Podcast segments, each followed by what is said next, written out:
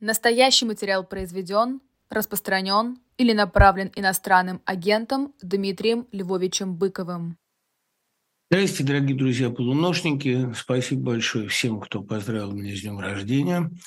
Правду сказать, я не ощущаю особенных перемен. Ну, 56 лет такая дата не особенно круглая, и как-то она даже никаких особых э, культурных ассоциаций у меня не вызывает, но пожалуй, столько меня еще не поздравляли. Спасибо огромное всем. Это лишний раз доказывает, что, а, оказавшись в рассеянии, мы э, стали друг другу добрее. Может быть, это потому, что внутри России действуют какие-то действительно эманации почвы, а, об этом многие пишут. А, может быть, мы действительно болезненно зависимы от территории и климата. А может быть причина в том, что до всех как-то начинает в отъезде доходить, что без человеческих отношений, без выстраивания их, мы ничего нового не построим. А от старого мы устали бесконечно. Поэтому а, появляется какое-то более гуманное, в каком смысле более снисходительное, а в каком-то и более уважительное отношение друг к другу, и этому нельзя не порадоваться. Спасибо всем, кто поздравил, всем, кто написал. Особенное спасибо всем, кто пытался написать гадости. А это лишний раз показывает, что пуканы-то подгорают, и некоторые кости в горле у оппонентов мы остаемся, поэтому все их разговоры о том, что не надо преувеличивать значимость оппозиции, все эти разговоры, в общем, хорошие мина при плохой игре. Значимость оппозиции довольно высока. Я хочу, как всегда, обратиться э, к людям пишущим. А они же, собственно, составляют основную мою аудиторию, так получилось. Мы задумали книгу в издательстве Freedom Letters. А, думаю, что я имею право на такой спойлер, потому что нам, в общем, в одиночку ее не поднять. И на агенты от А до Я. Там будут не только иноагенты, там будут разные другие враги народа. Ну, условно говоря, враги режима от А до Я. По э, человеку на каждую букву алфавита. А вот я заказал уже, например, замечательный очерк об Акунине на А, очень хорошему исследователю, не буду говорить какому. 30 а, очерков о главных персонажах оппозиции. Кто хотел бы кого-то написать? Э, это было бы интересно. Я подумал сначала, интересно, если бы эти люди сами написали о себе. Но у многих из них, например, у Навального или у Яшина – Сейчас просто физически нет такой возможности. Да и потом интересен не только взгляд на себя, который, безусловно, заслуживает внимания, но более интересен взгляд со стороны. Если есть люди, желающие принять, там могут быть и два очерка про одного человека, такая стереоскопия. Иными словами, если есть люди, готовые взять на себя задачу по написанию такой антологии, а, такого группового портрета, фасеточного, конечно, осколочного, но тем интереснее, то э, взываю к вашему, значит, к вашему э, таланту и вашей дерзости, потому что э, мы сейчас свидетели грандиозного периода русской истории, и надо оставлять о нем как можно больше э, фактов и текстов. Вот мне бы, например, интересно было бы написать Гребенщикова, но я не чувствую себя вправе, потому что есть же рок-специалисты, которые следят за его поэтикой, за динамикой гораздо больше, а, так сказать, гораздо более пристально, чем я. Долин был бы интересен. Ну, в общем, посмотрим. Это такая вещь, которая пишется только коллективным усилием, и я со своей стороны очень э, хотел бы призвать вас к наибольшей активности по этой части. Что заставило вас взять Шарова темой сегодняшней лекции? Ну, любовь, как всегда. Я помню, я Апта спросил, переводчика знаменитого Соломона Апта, что заставило вас э, переводить Томаса Ман. Качество текстов, философических знаний, все это не имеет значения. Любовь. А любовь к нему, я чувствую к нему человеческую глубокую любовь. Ну вот здесь примерно та же история. Александр Шаров – главный писатель моего детства. А у нас же не было э, переводной литературы в таком количестве, как сейчас. У нас не было Гарри Поттера, хотя были замечательные советские детские прозаики. А, ну, Константин Сергеенко, например, Юрий Коваль, Сотник, Томин. А, довольно большое количество советских, глубоко советских авторов типа Асеевой. Но Шаров был и не советский, и не антисоветский, никакой, он был волшебный. И мое отношение к Шарову, оно перешло потом на отношение к Володе, его сыну, э, великолепному писателю и историку. Мое отношение к Шарову было всегда отношением к чуду, к волшебству. Когда я держал в руках его книги, у меня было ощущение, что они пришли из другого измерения. И как ни странно, у меня сейчас сохранилось такое же отношение к нему. Вот со всех чудес нашей жизни, нашего детства сдернута какая-то завеса. А э, Шаров остался для меня волшебным. Может быть, потому что я не знал его. Я не успел с ним... Ну, хотя вот Навалу Матвеева я знал ее близко, я просто, ну, бывал у нее дома, я слушал ее песни в авторском исполнении, но она не перестала быть для меня загадкой не перестала быть чудом. Про многие вещи она предельно откровенно рассказывала, как она их написала, как пришла идея. И все равно я не стал. Ну, она же говорила, вот как сложилась песня у меня, и сама не знаю, что сказать. Я сама пытаюсь у огня по частям снежинку разобрать. Это все равно процесс мистический. Как Шаров придумывал свои сюжеты, и главное, как он писал. Откуда брался его стиль? Наверное, на него многие повлияли. Наверное, Корчик, наверное, Платонов. Но в целом Шаров явление абсолютно оригинальное. Он вырос ниоткуда. Он вырос из советской мифологии. А из вот этих... Он же был журналист, который писал о полярных исследованиях. Ну, может быть, в каких-то пограничных областях мира его облучила какая-то волшебная энергия. Поговорим про Шарова. Как называется ваше стихотворение про куклу в магазине? А если это то стихотворение, которое мы оба имеем в виду, то это а, памяти Дины Бурачевской. Это стихотворение из сборника «Новый Браунинг». Спасибо за бостонский вечер. Вам спасибо. Это приятно, что вы пришли. Действительно, в Бостоне был вечер. Почему вы день рождения отмечаете литературным вечером? А что еще делать в день рождения? Собирать застолья? Оно и так соберется. А, понимаете, единственный способ в день рождения как-то не думать о возрасте – это попытаться его провести с людьми, ну и за чтением стихов. Стихи как-то защищают от мысли о возрасте. Понимаешь, что все-таки что-то ты сделал. Если бы Владимир Путин захотел написать роман, о чем бы он рассказал и что это была бы за книга? Ну, понимаете, вот, любопытный вопрос. Если бы Владимир Путин захотел написать роман, это не был бы Владимир Путин. Потому что желание написать роман, оно происходит из особенного рода душевной щедрости, из желания все-таки делиться своим опытом, своими мыслями, своей кровью часто. Ну, потому что вы никак не внушите читателю э, идентификации, вот ощущение идентификации, да, что он не будет думать, что он читает про себя – если вы не напоите героя собственной кровью, если вы не э, выложите туда каких-то ужасных, мучительных деталей своего детства, своей любви, ну, чего-то стыдного, если угодно. А писательство – это все равно, э, как писала Татьяна Галушка, я грудью кормила пантеру. Вы все равно ничего не придумаете, а, кроме, кроме э, собственного материала, материала своей жизни.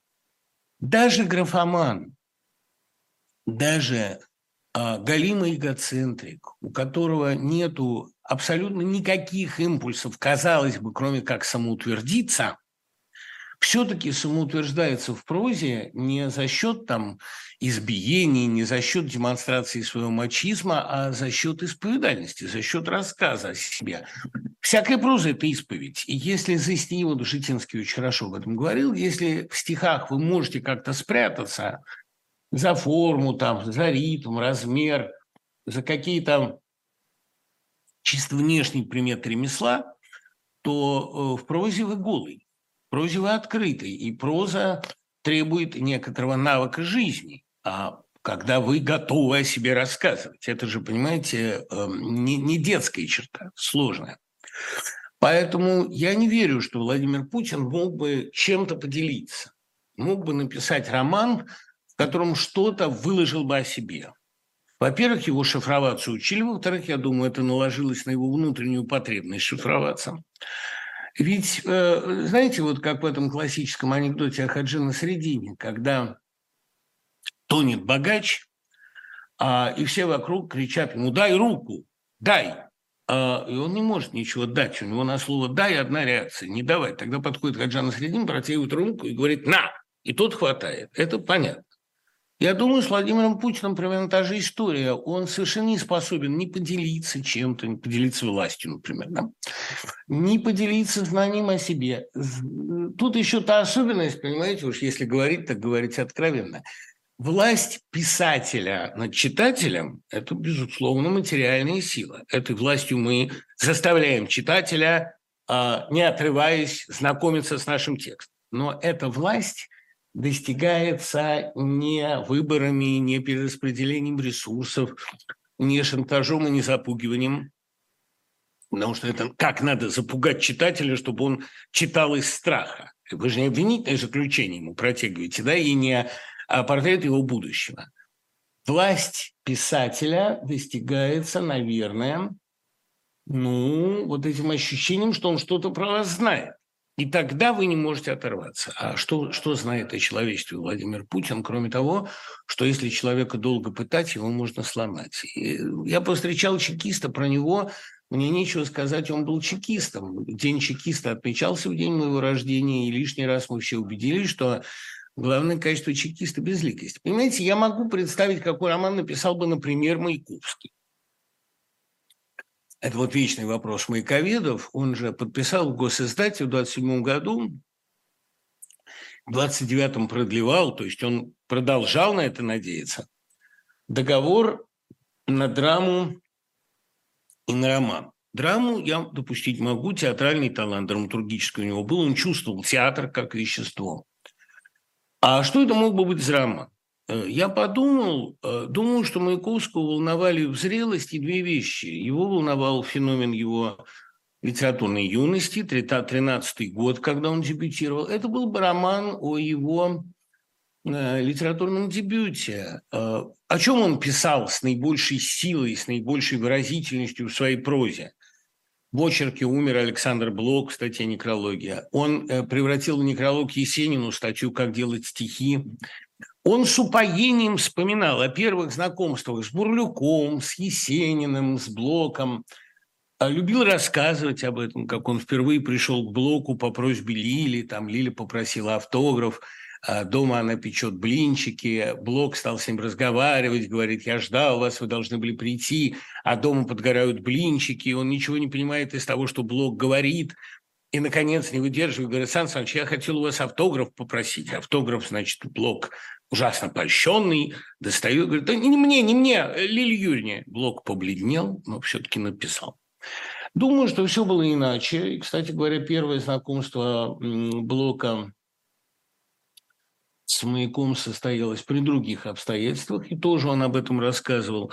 Короче, э, Блок его пригласил, сидели Алянский и кто-то еще из издателей.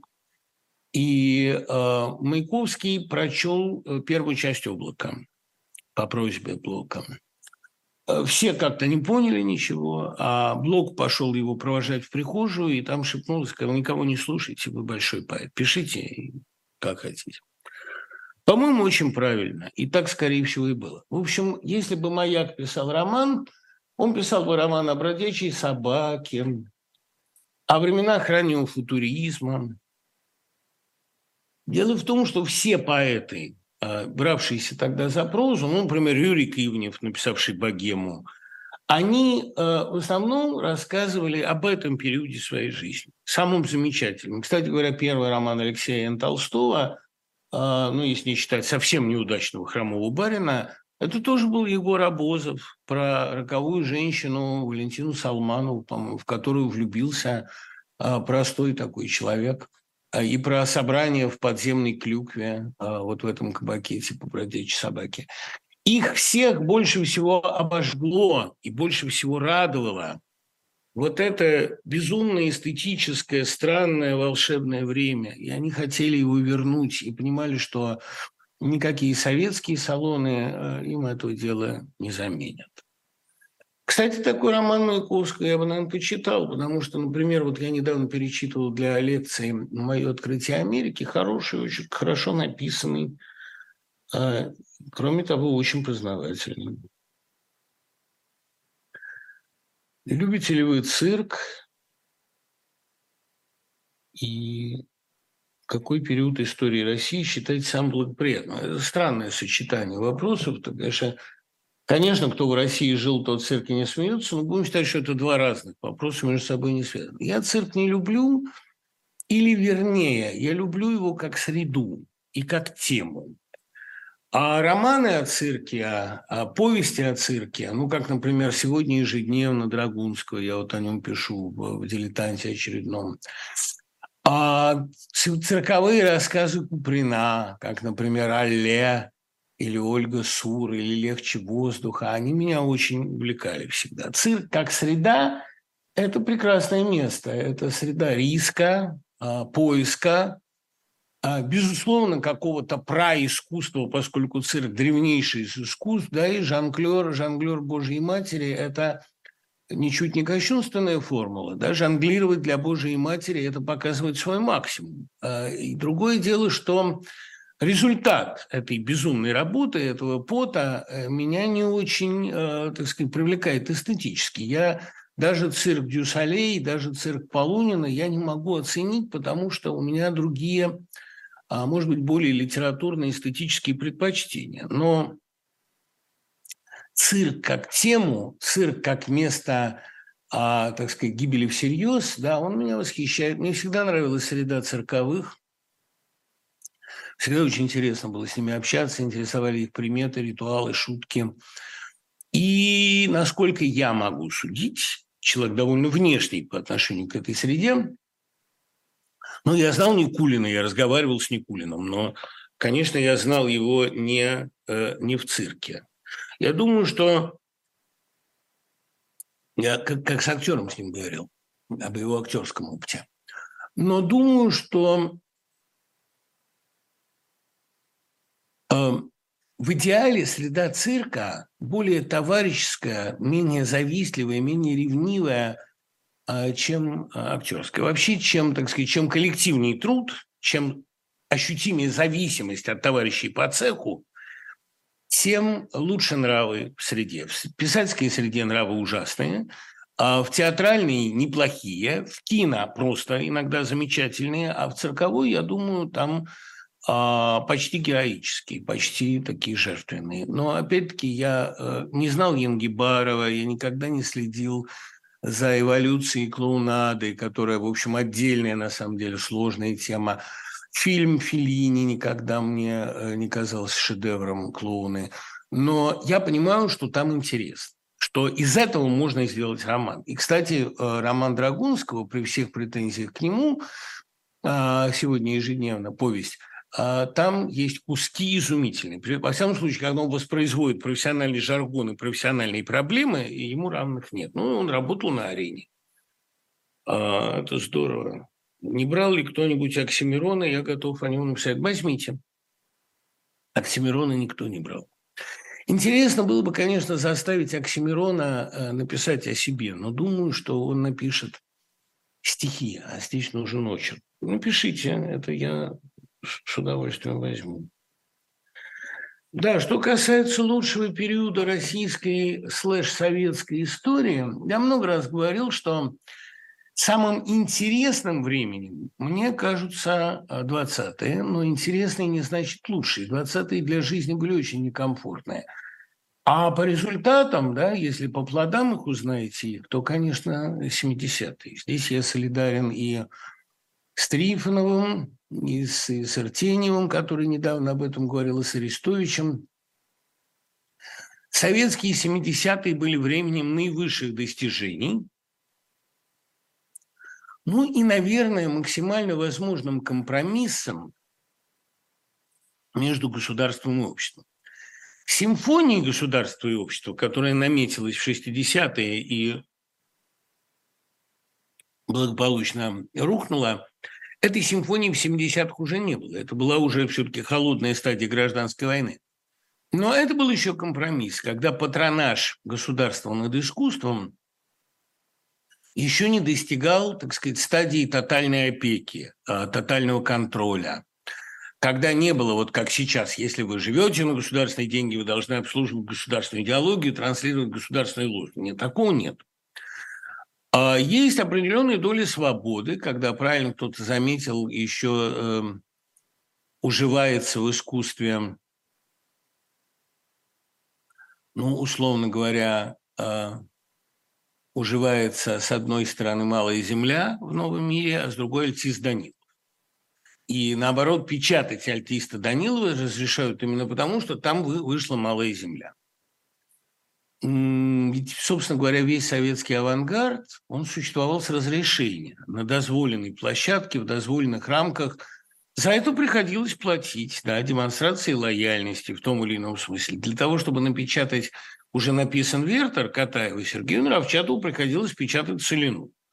Но э, все-таки результат-то выходил в плюс, потому что целину никто не читал, а уже написан Вертер, стало а, при некоторых там крайностях опасных этой книги, при некотором скрытом ее антисемитизме, хотя я там антисемитизма не вижу, а при э, некоторых катаевских, опять-таки, эстетических перехлестах, все равно мне кажется, что это важная книга книга, которая э, о терроре и о самом страшном для Катаева переживании, когда его чуть не расстреляли, по-моему, в 19 году в Одессе. Эта книга говорит много важного. Он же всю жизнь мечтал написать роман про Клавдию Зарембу, девушку из совпартшколы. Это стало, так сказать, основой э, травы забвения.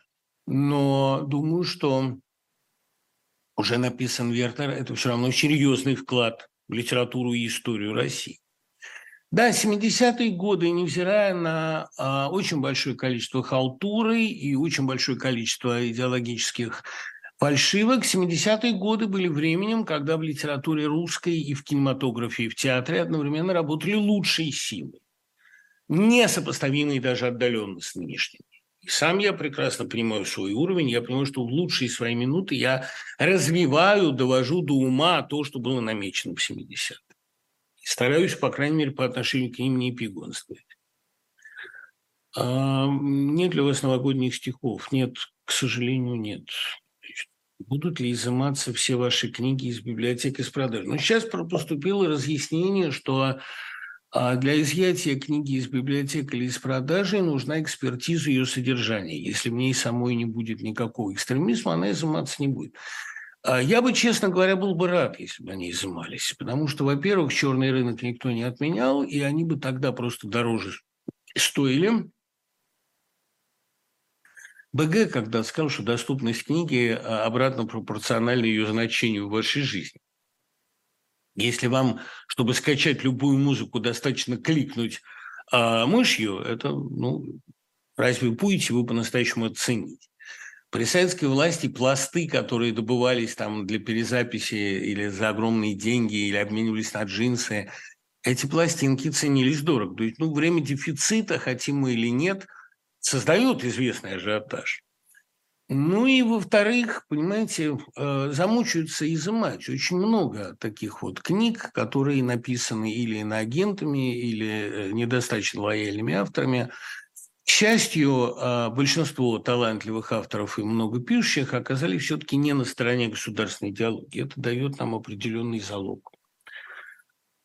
А благополучного возрождения. Тут сразу же вопрос, неужели вы верите в духовное возрождение? А во что еще верить? Конечно, верю. Э, понимаете, э, для э, духовного возрождения полноценного – нужны очень серьезные усилия. Только сорняки растут сами. Культурные растения надо, простите за каламбур, культивировать. Но э, достаточно указать вектор, достаточно дать толчок, чтобы жизнь покатилась в правильном направлении. Потому что э, хвала Создателю, который создал все трудное и ненужным, а нужное и нетрудным. Для того, чтобы писать хорошие книги, а, заниматься а, грамотным строительством, а, разумным производством, человеку достаточно дать толчок. Душа по природе христианка. А вот для того, чтобы заставить людей доносить, ненавидеть друг друга, истреблять книги, жечь костры, преследовать несогласных, доносить, нужна серьезная многолетняя целенаправленная работа. Люди, в общем, любят быть хорошими. Это не так трудно. И для того, чтобы духовное возвращение, возрождение России состоялось, достаточно а, дать ей крошечный сигнал, что за нормальное поведение, за человеческое поведение не будут наказывать, что поощрять будут творческих и а, добропорядочных людей, а запрещать, напротив, все человеконенавистническое, людоедское, хтоническое и так далее. То есть, понимаете, иными словами, для того, чтобы больной начал выздоравливать, надо перестать его морить. Ведь выздоровление – это довольно естественная такая интенция э, человеческого организма. Я много раз убеждался, что в правильной среде, в правильной атмосфере, в условиях доброжелательного ухода человек возрождается и без лекарств. Ну, они нужны, конечно, на период там острой стадии болезни, но в остальное время для того, чтобы человек начал двигаться в правильном направлении, ну, условно говоря, не к смерти, а к жизни, достаточно окружить его любовью, достаточно дать ему ощущение, что его выздоровление кому-то нужно. И не нужно там дежурить постоянно около него, не надо пичкать его медикаментами, там, оклеивать горчишниками. Достаточно дать толчок. Точно так же и с духовным возрождением России. Оно пойдет само, потому что для человека естественно – условно говоря, делает то, что он умеет. Да? Ну, если постоянно его обкармливать ртутью, как у Валерия Попова там, в двух поездках в Москву, никакая любовь не выдержит, если ее поить одной ртутью. Если что-то, кроме ртути, человеку давать, условно говоря, если духовную атмосферу в стране будет составлять не только Владимир Соловьев, а, скажем, Владимир Соловьев Сергеевич, да, все получится гораздо лучше, совсем иначе. Как вы можете прокомментировать шутинг в Праге? Я мало знаю пока. Э, ничего, кроме портрета этого а, Данила, историка, мы, собственно, не имеем. Но шутинг любой а, всегда возникает из двух предпосылок. Предпосылка первая и самая очевидная душевная болезнь стреляющего, и эта болезнь выявляется всегда, даже если она ничем себя не проявляла, или травля, а какие-то, ну, какая-то среда, которая подталкивала человека к мести. Э, различить душевную болезнь – дело преподавателя, создать среду – дело университетской институции в целом, и я лишний раз убеждаюсь, что в большинстве э, современных вузов, не обязательно в России, в России это вообще катастрофа, но в большинстве современных вузов, в том числе в тех, в которых я работаю, студент недогружен или нагрузка недостаточна, или она неправильно структурирована. Понимаете, студента очень берегут, очень щадят, очень стараются сделать так, чтобы он написал а evaluation, вот оценку вашу максимальную, поэтому его стараются сворачивать в вату. Но это непонимание самой психологии студента. Для того, чтобы студент себя уважал, перед ним надо ставить великие задачи, сложные, предельно сложные. Вообще есть один общий для всех педагогический прием, я всю жизнь о нем говорю. Внушите студенту, что он умный, он станет умным. Внушите человеку, что он гений, он, конечно, начнет вести себя как гений, станет точно аррогантен, но есть надежда, что у него, по крайней мере, будет основание для такого поведения. Потому что аррогантных полно, а гениев мало. Я бы э, прежде всего в современном образовании стер одну главную грань, которая мешает студенту адекватно воспитываться, адекватно жить. Это грань между теорией и практикой. Люди, которых учат особенно в России, но не только в России, а, не получают шанса применить свои знания на практике. А, студент должен активно участвовать в создании гуманитарных проектов, технических, масштабных идей, а студенты должны преобразовывать мир. Потому что взрослым людям это не нужно. Мне Евтушенко как сказал, мне 15 лет был при первом знакомстве, он сказал, уже с 20 лет в организме накапливаются продукты распада. Рулить миром должны молодые, у них нет тормозов, у них есть великие замыслы. Не бойтесь, он сказал мне так, не бойтесь поднимать большие штанги. Вот это правильная мысль, она для меня оказалась... Он, конечно, очень кокетничал, рисовался, но мысли говорил верные.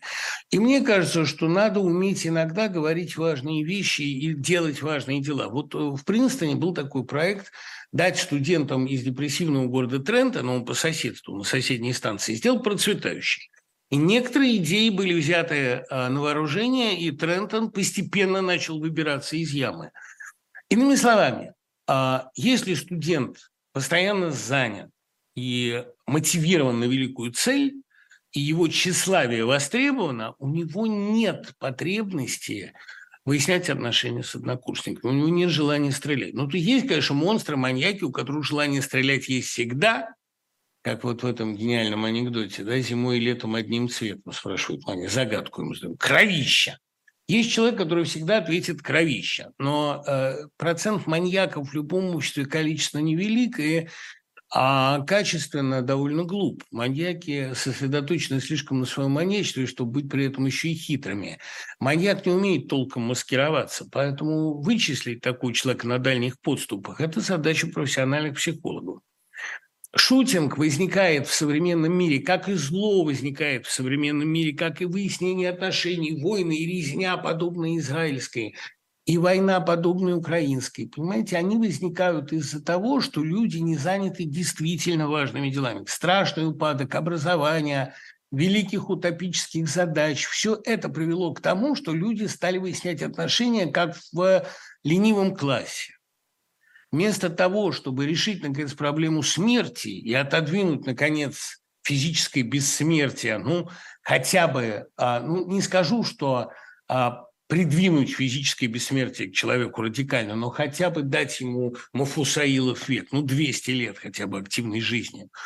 Это небольшая проблема. Сохранить умственную активность до 100 и э, полную а, так сказать, способность реагировать, все, все когниции, познавательные способности, все это сохранить до 100-110 лет, это как у Шефнера был Мидж, минимум идеальной длительности жизни, индивидуальной длительности жизни, 110 лет. Это не проблема. Но э, люди заняты другим. Мне кажется, что перед человечеством просто или само оно себе разучилось ставить высокие задачи, Перед человечеством надо поставить пару высоких задач. И тогда э, и войны, как довольно, в общем, примитивное и дискомфортное времяпровождение, исчезнут. Ведь люди, которым нужна любой ценой доминирование, которое нужно, которые жаждут только любой ценой утверждать свой мачизм и превосходство, слава тебе, Господи, этих людей немного и с ними неинтересно иметь дело. Поэтому я и полагаю, что шутинг – это общая сейчас проблема мира, и бороться с ним может только экстремальная педагогика, а именно педагогика, умеющая поставить школе или человечеству действительно серьезные задачи. Это не только биологическая эволюция. Вот почему, собственно говоря, все архаические культуры и цивилизации а, так озабочены гендерной проблемой. Потому что это только первая ласточка, это только начало будущих глобальных биологических перемен в человеческой жизни. То, что люди могут менять себе пол, это вообще не драма, и это только начало. А они смогут менять возраст или не зависеть от возраста. Они смогут а, выращивать новые органы, они смогут радикально менять свою внешность. И более того, думаю, что и расовую принадлежность. Иными словами, а, вторжение в биологическую природу человека, который человек так долго и так ритуально, так архаически боялся, это дело ближайшего будущего, это дело 21 века. И эта костная биологическая природа может быть побеждена. Все войны развязываются для того, чтобы не дать людям бессмертия, а вовсе не для того, чтобы научить их, так по-пацански говоря, постоять за себя. Постоять за себя – это именно стоять на месте, а не двигаться. Кстати, естественный вопрос. Как вы оцениваете вклад президентской администрации, конкретно Института развития интернета, э, в сериал «Слово пацана»?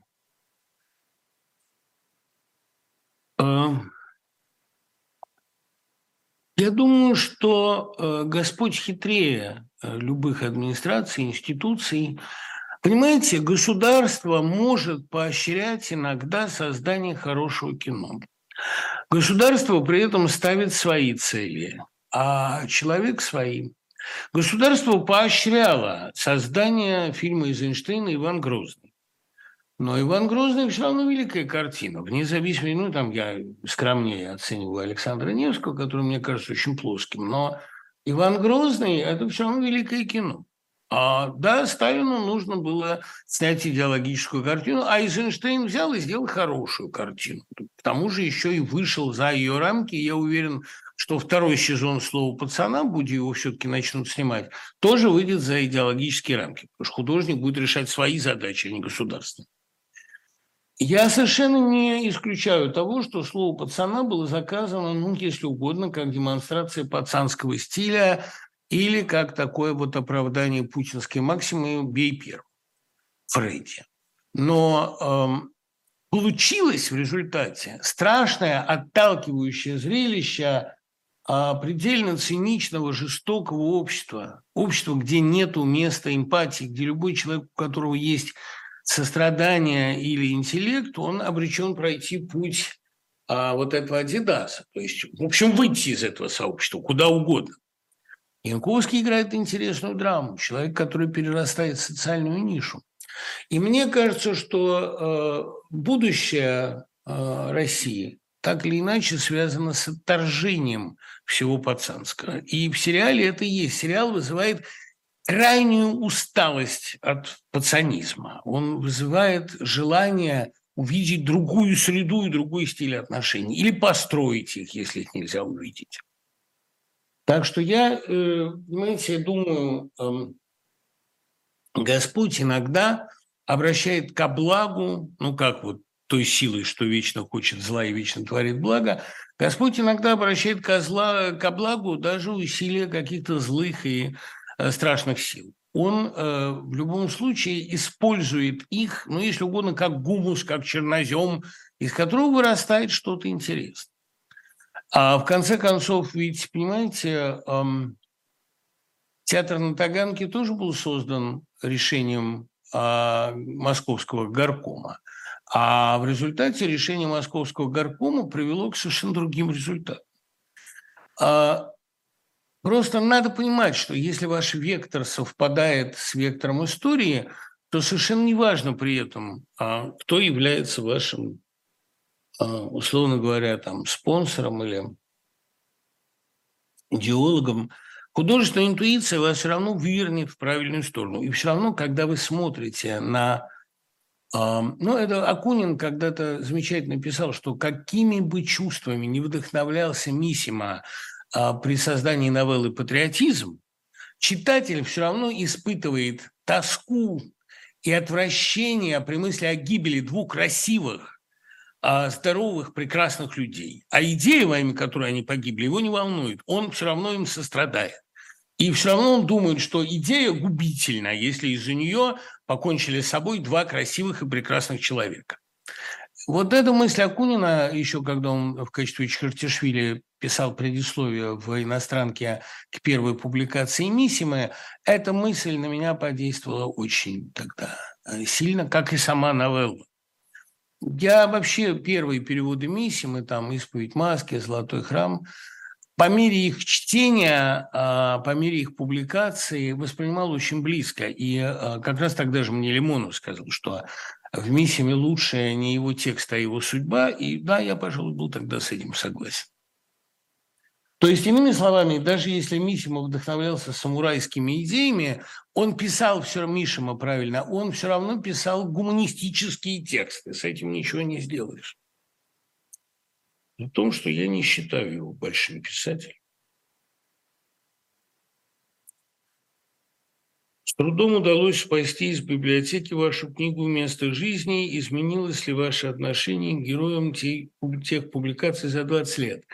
К Сакурову изменилось точно, но это потому, что Сакуров снял несколько великих фильмов, после, на мой взгляд, нескольких э, довольно манерных. Но э, в любом случае, там, я понимаю, что Сакуров не моя эстетика, но всей своей жизнью, всем своим поведением он доказал, что он очень серьезный художник, готовый платить жизнью, за свои взгляды и за право снимать, что он хочет. Э, Сакуров оказался серьезнее, чем я предполагал, и талантливее, потому что он снял несколько фильмов, прежде всего «Солнце», а, «Ковчег» русский, наверное, и «Фауст», при том, что Павус, пафос его мне не нравится, да, там пафос фильмов, в котором Фауст еще хуже Мефистофеля – но он снял несколько картин, которые мне очень понравились. В отличие от, э, скажем, «Спаси и сохрани», которая мне не понравилась совсем.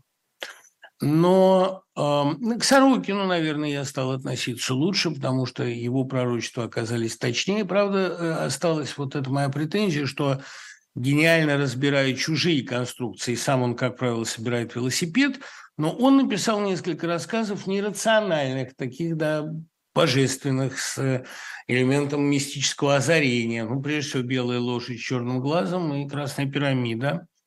Ну, и «Метель» мне понравилась такой сентиментальностью и даже некоторым умилением. Я помню, вот а матери очень нравились там эти маленькие лошадки. Она говорила, что это вот до слез трогательно и очень не по-сорокински. «Метель» вообще очень а, получилась неожиданно, вот тоже, думаю, помимо авторской воли, сентиментальным гуманным текстом. Иными словами, я очень душевно стал относиться к Сорокину. Остальные оценки, мне кажется, там верны. Да и вообще мне та книга «Вместо жизни», спасибо Елене Шубиной, которая ее собрала, кажется довольно увлекательной. Я сейчас ее, конечно, перечитывать бы не стал.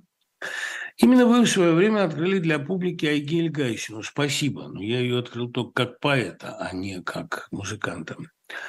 А как вы относитесь к новой волне ее популярности и можно ли сравнить таланты феномена Айгель с Земфирой? Ну, а, для меня это сравнение однозначно в пользу Гайсиной, потому что у нее стихи лучше.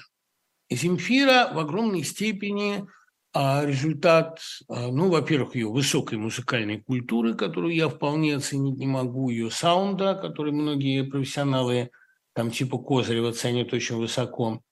Ну и во многом за счет ее очень плохого характера, потому что такого эпатажного, что привлекало к ней внимание. А Гель Гайсина а человек гораздо, ну, тоже сильно, конечно, озабоченный своим пиаром, но при этом гораздо более, по-моему, сложный, и, ну, просто лучше воспитанный, прости меня, Господи. Хотя я очень люблю некоторые песни Зефира Рамазанова, и прежде всего там «Румбу» или а, «Прости меня, моя любовь».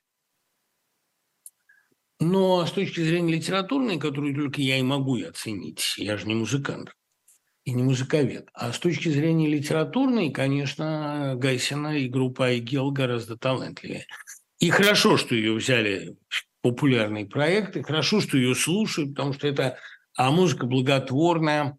И она сейчас в том возрасте прекрасном, когда у нее есть уже и опыт, и при этом еще и силы, и энергия, и готовность экспериментировать. Я уверен, что ее следующий альбом будет совсем другим, принципиально новым. И вообще она эм, как-то поражает меня готовностью меняться. Это довольно ценное свойство. А, не могу сказать, что я мог тогда предположить а, ее могучий поздний возраст, но во всяком случае, когда я писал предисловие к ее книжке, я гордился, что открываю талантливого автора. А, не хочу сейчас примазываться, потому что Айгель Гайсину как-нибудь и без меня бы заметили.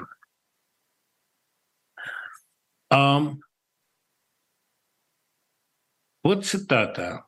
В какой-то момент для молодых людей а прошлое становится воспоминанием, обретением общности, связи, и существует слой современников, переживших одно и то же несчастье.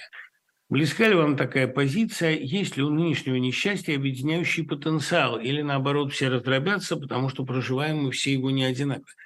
А, нет, во многих отношениях одинаково. Не надо переоценивать там внешние какие-то. Ну, конечно, кому-то комфортнее, кому-то некомфортнее, но а, само по себе несчастье несет в себе примерно один и тот же импульс. Ощущение, что вот это можно с вами сделать. Это расширяет ваши, расширяет в лучшую сторону, безусловно, ваши границы, ваши представления о возможности. это и становится тем главным шоком, который люди переживают. Оказывается, возможно, война с Украиной. Оказывается, русские могут бомбить Одессу и Харьков. Оказывается, можно при этом на голубом глазу говорить, что в Украине бандеровцы, фанатики, фашисты, если бы не мы напали, то они бы напали. Оказывается, можно э, брать своего лидера оппозиции, подвергать его э, долгим публичным мучительным пыткам, а потом прятать от всех и ни перед кем не отчитываться. Ну, то есть, грубо говоря, оказывается, можно как называлась лучшая книга Марин Бородицкой. А, ну и человек, в свою очередь, тоже, оказывается, может что-то, оказывается, он может сопротивляться, оказывается, у него есть резерв, ресурс этого внутреннего сопротивления. То есть, иными словами, шок настоящего, там есть термин шок будущего, но шок настоящего всегда проходит по одной линии. Оказывается, вот может быть и такое – и все люди, которые а, в диапазоне от миллионеров до бомжей, которые пережили это откровение, этот revelation, они будут его э, вспоминать, безусловно, как объединяющее начало. Поколение объединяется великими событиями. Все люди, а, при том, что э, советские люди тоже имели, как ни странно, какие-то убеждения, все люди встретили 56 год очень по-разному. Но для всех 56 год стал векой, вехой в судьбе. И для Венгрии 56 год, и для России породил поколение 56 года, поколение 20-го съезда. Мне кажется, что такими событиями остаются и Украинская война, и Крымский консенсус, так называемый, и Грузинская война 8 года, 08-08-08. Это все остается цементирующими факторами. Вот это, кстати, любопытно. Понимаете, что предметы, как показал опыт Галилея, несутся к Земле с одинаковой скоростью, а, независимо от массы. А люди переживают трагедии с одинаковой силой, независимо от степени своей защищенности. Как вы оцениваете новую волну московского гламура? Ну, это как раз очень, мне кажется, характерная история. Понимаете, э, главная цель современного российского общества, э, современного российского руководства продемонстрировать новые ступени, степени падения. Зачем Господь заставляет Россию это делать, я тоже догадываюсь. То есть мне кажется, что я вижу Божий замысел здесь. Замысел заключается в том, чтобы Россия довела до окончательного компромата, полностью и окончательно скомпрометировала все самые отвратительные вещи. Национализм, а, пенитенциарную катастрофу, обвинительную плод правосудия, шпионаж, доносительство, силовое давление, шантаж. Ну, в общем, все самое омерзительное – она должна это сконцентрировать в себе, как вот медиа сконцентрировала в себе всю грязь моря. И все это воплотить, и чтобы никто уже не смел потом говорить, а вот нам не дали, а вот нам помешали. Вам дали, вы показали, все, больше никогда. Мне кажется, что такая компрометация дьявола, дьявольских утех – это а, достойная задача. И Россия сейчас ее героически выполняет. Действительно, сейчас вот этот э, пир во время чумы,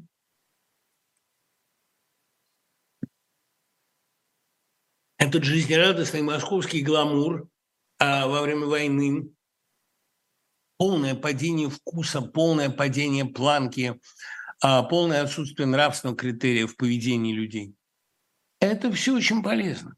Это заслуга режима, это залог того, что в будущем, по крайней мере, будет на что сослаться. Будет эм, из чего сделать отрицательный пример. Ну, это даже не то Чаадаевское, что наше дело быть дурным примером. Нет, это такая своего рода жертвенная миссия. Воплотить в себе, вот собрать в себя весь гной эпохи и треснуть оглушительно. Показать, что бывает со страной, которая вот так пренебрегает всеми заповедями божескими и человеческими.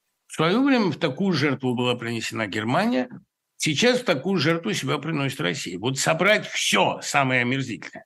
И понимаете, эм, даже я не считал бы таким грехом наличие людоедских убеждений. Все-таки это убеждение.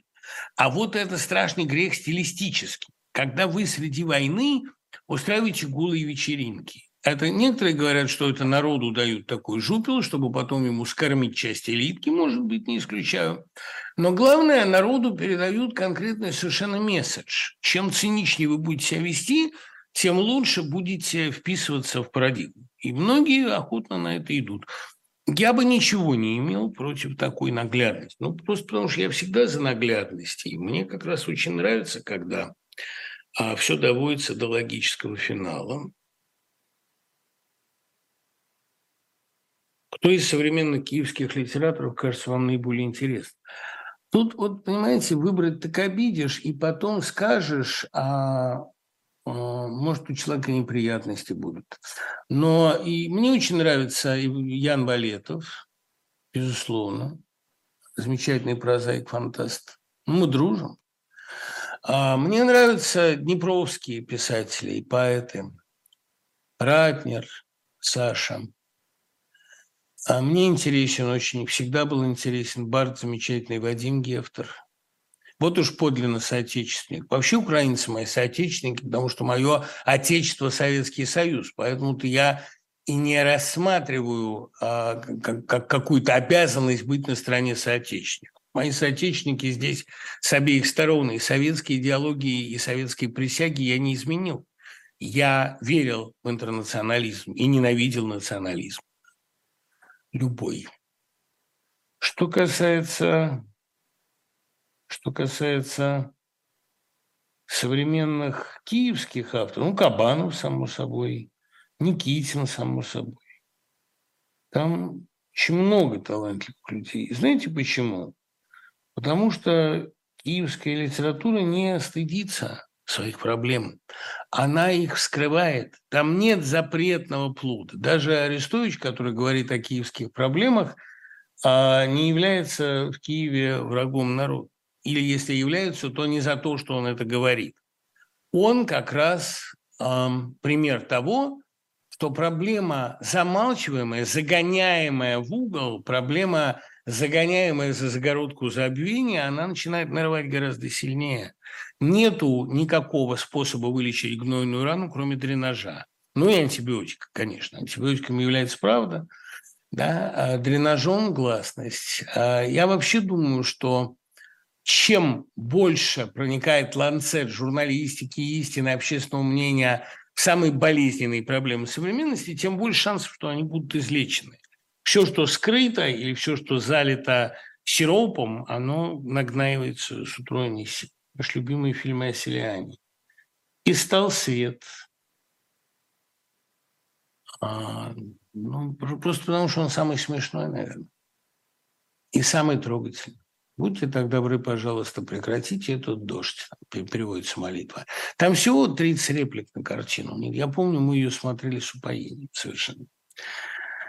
Смерть и воскрешение Бутова Александра Шарова ассоциируется у меня с произведением Достоевского «Бабок», хотя идеи разные. Подскажите, с какими еще текстами тут переключить. Ну вот вам сказка, пожалуйста, Сакурова. А, дело в том, что состояние вскоре после смерти, назовем его так, просто автор death, а soon after death, оно является темой очень многих художественных текстов а, и фильмов.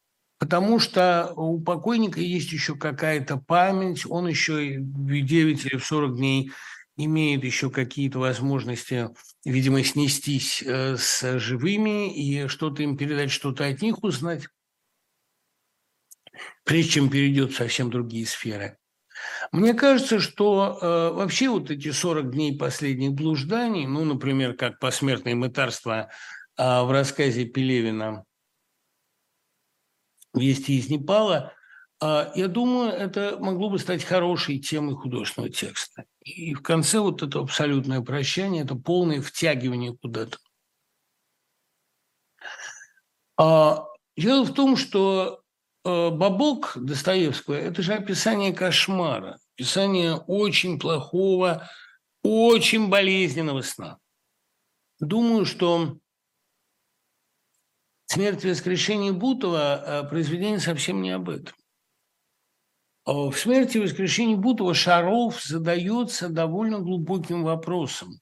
Что происходит с душой атеиста? В каких терминах свое посмертное существование будет воспринимать человек без религиозного опыта. Ведь Бутов, он там а, не заметил, что умер. Понимаете? Он пришел домой с кладбища, лег смотреть телевизор.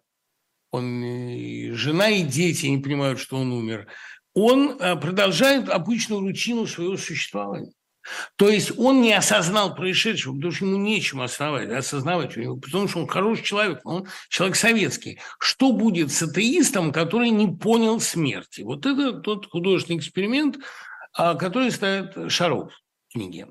Книга вообще не об этом. Книга, она, конечно, о попытке как-то проникнуть в эту сумеречную зону которая Шарова интересовала. Он же настоящий фантаст. Его интересует все неизведанное, непонятое, а умолчание его интересует. Ну, дело в том, что я в этом абсолютно убежден, что а мертвые довольно долго осознают еще потом свою связь с живыми. Есть такие мертвые, ну, например, у Мамлеева, которые никак не готовы окончательно умереть, которые ведут такое половинчатое существование. Эта догадка очень тонкая – она была у Кавки, например, в «Охотнике Граке». Помните, «Охотник Грак» э, завис между жизнью и смертью. Она есть у Голдинга в Хапуге Мартине, потому что Хапуга Мартин не был готов умереть, поэтому продолжает скитаться в чистилище там.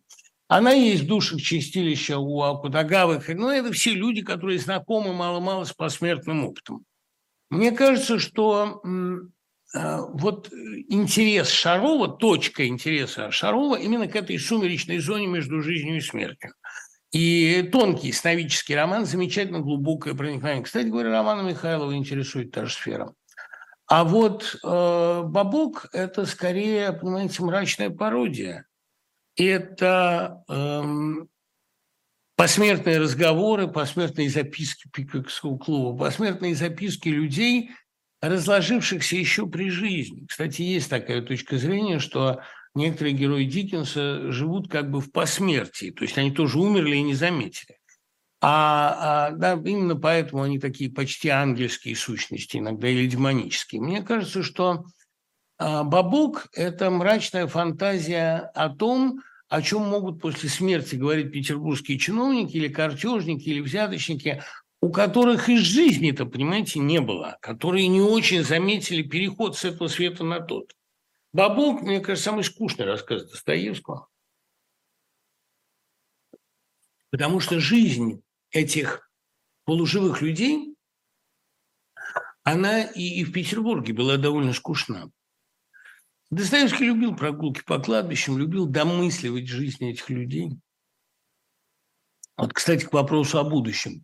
Мне представляется, что в будущем кладбищ в нынешнем смысле не будет. Или они превратятся в такие, знаете, что-то вроде музея, где вы сможете подойти к электронной книге, набрать эм, э, фамилию человека и увидеть короткий фильм о его жизни, короткий набор фотографий его прижизненных – а короткий свод добрых слов о нем сказанных. Это будет такое виртуальное хранилище фотографий, памяти.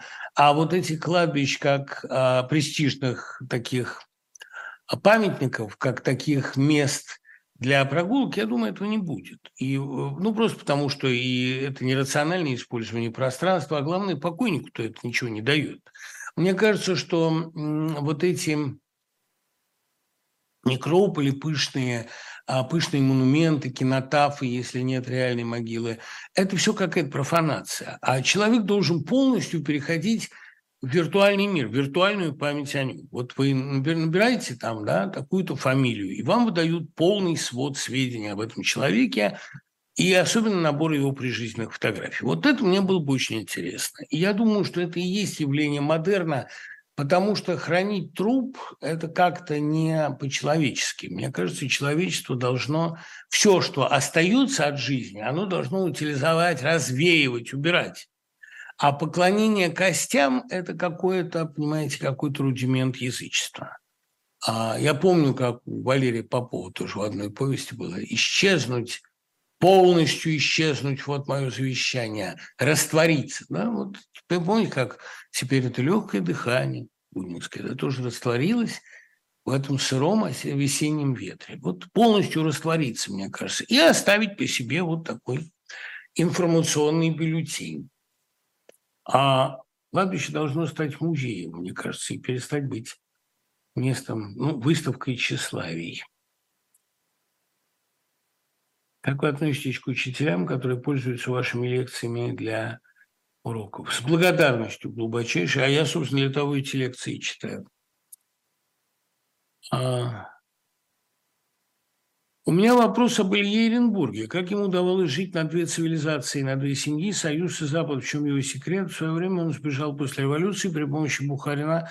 Бухарина расстреляли, Еренбург вернулся, часто не соглашался с линией партии, открыто выражал позицию, продвигал западноевропейское искусство в Союзе, номенклатуру его не трогала. Чем вы это объясняете? Ну, э, не стал бы я объяснять это какими-то а гуманитарными соображениями, которых у Сталина не было, Сталин был антисемит, Оренбург он не любил, Оренбурга, и он, э, хотя и высоко ценил роман «Буря», именно потому что роман «Буря» выражал идею Сталину очень близкую, да, что мы новый тип человека, что мы антропологически новое. Слово Европа не выдержала, а мы выдержали Вторую мировую.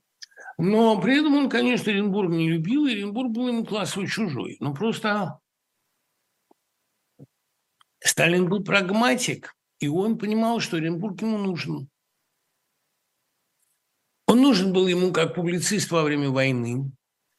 А после войны перестал быть нужен, и срочно появилась заметка «Товарищ Оренбург упрощает», потому что Оренбург продолжал ненавидеть Германию, а надо уже было выстраивать новую линию. Гитлера приходит и уходит, а немецкий народ остается. Ну и потом а Иренбург, я не могу сказать, что он Сталину нравился, конечно, нет. Но он вызывал у Сталина уважение своей способностью иногда отстаивать свою точку зрения. Понимаете, Сталин остро нуждался в людях, которые способны были бы с ним спорить. Конечно, в отличие от Ленина, он не нуждался в личностях на государственных постах. Ему нужны были прежде всего исполнители.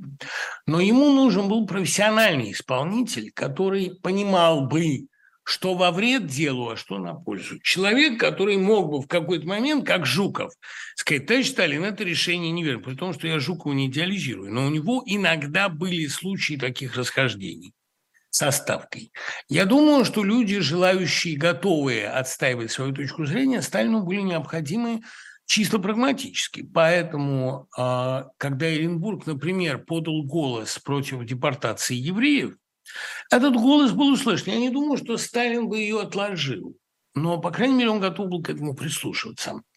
Эренбург, с его точки зрения, был экспертом по общению с западноевропейскими интеллектуалами – в, опять-таки, никаких сентиментальных чувств. Но а, в конце 30-х западноевропейские интеллектуалы были Сталину нужны, как они а, были ему нужны и в конце 20-х. Для рекламы, для противостояния западному миру он пытался по-ленински еще переманивать какую-то часть западного общественного. Потом он наплевал на западное общественное мнение после книги «Жида», которая, кстати, сильно скомпрометировала в его глазах и Мальро, и особенно Оренбурга, который, собственно, и настаивал на том, чтобы жида привести в СССР. А после этого привезли в Хиктвангера и стали уже осуществлять гораздо более лобовую, гораздо более примитивную пропаганду.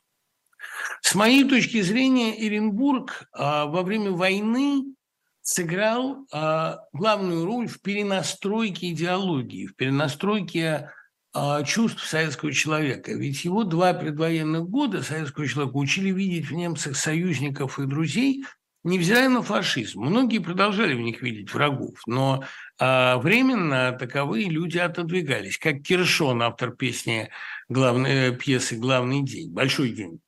А, война с немцами из области завтрашнего прогноза переходила в область абстракции. А главными врагами на это время стали англосаксы. А с немцами проводили совместные парады. Поэтому перенастроить на немца как главного врага и даже как немца не человека. Вот в этом плане, конечно, очень был полезен Эренбург, который про немецкую культуру и цивилизацию понимал что-то самое главное, самое корневое – Пожалуй, что в его ненависти к немцам а, было что-то звериное даже, ну, потому что он понимал из каких корней, из каких глубоких основ немецкой культуры пророс фашизм. Он видел связь между Нибелунгами и Гитлером, между Ницше и Гитлером. Он а, действительно в этом плане а, всю немецкую культуру рассматривал как дорогу к этому финальному расчеловечению. Надо сказать, что его точка зрения не так уж отличалась от точки зрения Томаса Манна в «Докторе Фаустусе», когда он выводит Фаустуса чуть ли не из эм, реформации, чуть ли не из Лютера. Наверное, э, немецкая культура скомпрометировала себя до конца, и, наверное, Оренбург это лучше других понимает. Э, сказка показалась мне продолжением фильма Крыжановского «Нос или заговор не таких». Показалась скорее сатирой, чем мистерией. Кажется, сатире не угнаться за абсурдом. Ну, фильм Крыжановского «Нос» э, или «Заговор не таких», он показался мне, ну, по крайней мере, более внятным, более концептуальным, ну, в каком смысле более литературным, чем сказка. Понимаете, Сакуров уже совсем не писатель. Для сценариев, для вербализации ему всегда был нужен Арабов, иногда другие авторы, как для «Русского ковчега». Но э, мне кажется, что Сакуров в целом э, гораздо менее рационален, чем Крыжановский-старший. А то, что э, и нос, и сказка продиктованы сходными чувствами, это, пожалуй, верно. А чувство тут одно. Вопрос один. Каким образом великая модернистская культура, а, в частности, культура 20-х, которую Хоржановский старший знает как мало кто, благодаря отцу прежде всего, знаменитому художнику. Почему великий авангард 20-х привел к тоталитаризму? Как это вышло?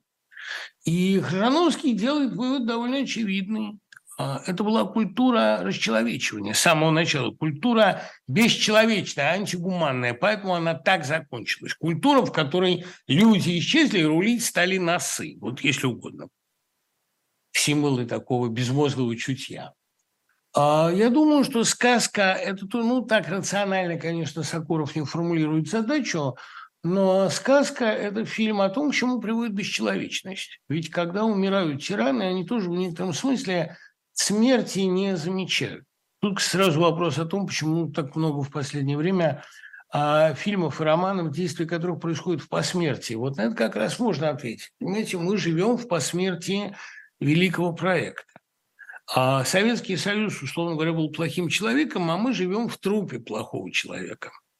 Это такая паразитическая культура. Это черви в трупе. Поэтому Советский Союз был лучше, чем то, что сейчас он был живее, да, он был омерзительнее, но и живее. А то, что сегодня, это продукт разложения. И э, поэтому перестраивать этот продукт нет никакого смысла. Все равно, что перекладывать э, кости. Это э, надо просто убрать. Убрать труп дохлой лошади, который лежит на дороге. Вот от этой метафоры своей я никак не отказываюсь. Надо убрать остатки проекта и начать новый проект, новый биологический, социальный. А антропологический, я думаю, что мы все понимаем, нас э, хватает смерть, хватают мертвые, они хватают живых. Это самая страшная схватка, но нас должно успокаивать и облегчать нам жизнь то, что эта схватка последняя. После нее мир э, вздохнет свободно и начнет под новым солнцем на новой земле взращивать новые семена. Если вам это кажется идеализмом, значит, вы просто недостаточно устали от всего происходящего. Вы говорили, что ближайший мета-сюжет – это диверсификация. Я прочел историю Билли Миллигана, прочел, посмотрел картину «Все везде и сразу». Тренд действительно налицо. Как строится этот сюжет, каков обязательный набор героев, к чему они придут. Но знаете, если бы я это знал, а, и более того, если бы я хотел об этом говорить, то я бы, наверное, уже написал «Океан». Но проблема в том, что я именно пытаюсь, ну или интим уже закончил бы, я пытаюсь это на своем примере, на своем опыте понять. То, что человек диверсифицируется, раскалывается, перестает восприниматься как цельное явление – то, что человечество разделяется на несколько уже не раз а антропологических типов, которые друг с другом плохо совместимы, это и есть главное содержание главного откровения 21 века. То большое откровение, которое пережил в свое время, как вы помните, Максим Камерер, 89 лет, и о котором он написал «Волны гость ветер». А, человечество не монолитно, человек не един. Но, как Стругацкий говорил, будущее не одно, будущее у всех разное, свое, и каждый его увидит по-разному.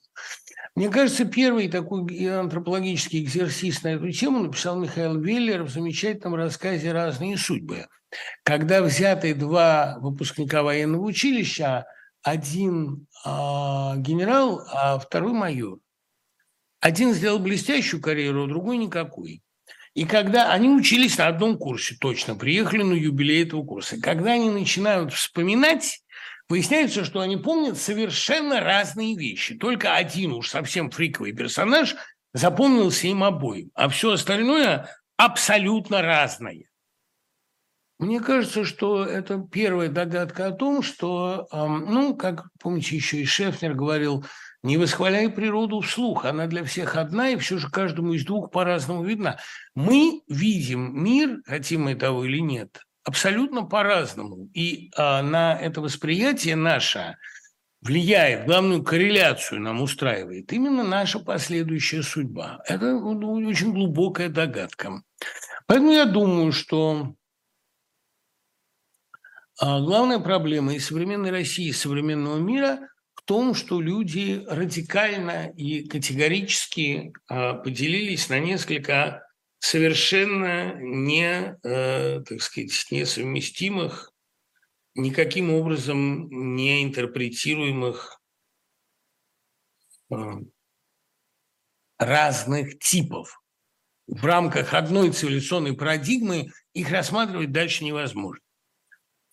А, я думаю, что главные сюжеты этой истории – это, во-первых, люди перестают быть видимыми друг для друга.